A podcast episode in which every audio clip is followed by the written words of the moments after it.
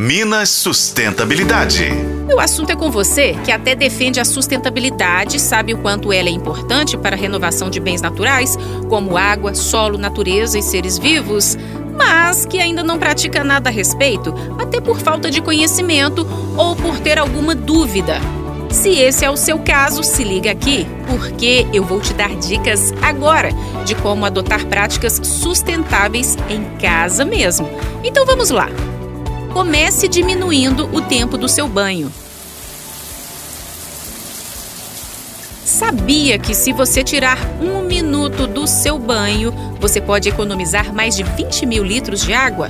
É, esse volume dá para uma família de quatro pessoas tomar banho por seis meses.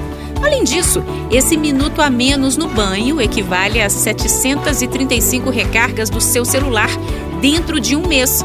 Por isso você já economiza também na conta de luz.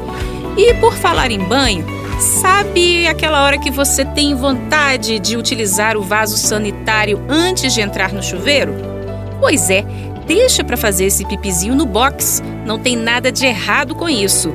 Até porque a urina é composta por 95% de água e de 5% de outras substâncias. Daí, ela vai pelo ralo, você já se lava e ainda economiza 4.300 litros de água por ano sem dar descarga. Olha só que interessante. Agora vamos falar de coleta seletiva. Hoje em dia, muitas cidades possuem essa modalidade aí de coleta de lixo. E vale a pena você saber onde elas estão para separar o seu lixo doméstico antes de dispensá-lo. Além de outros benefícios, a reciclagem diminui o lixo em aterros. Os orgânicos separados para compostagem contribuem para a diminuição dos rejeitos. E isso, gente, beneficia o solo e nascentes de água.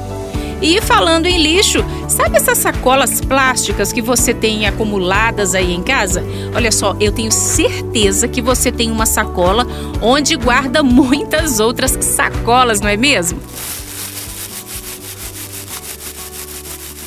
Pois é, troque essas sacolas plásticas aí pelas famosas eco bags, as que são retornáveis. Sacolas plásticas demoram centenas de anos para se decompor e, se jogadas na natureza, elas provocam muitos prejuízos ao meio ambiente. Bem, olha só, hoje eu trouxe essas dicas aí do que você, como cidadão, cidadã, pode fazer para contribuir com a sustentabilidade da sua cidade e do seu planeta mesmo, né? E tudo de forma bem simples. E é nessa toada que eu volto ainda a falar desse tema com você por aqui. Até a próxima! Para FM O Tempo, Patrícia Sattler.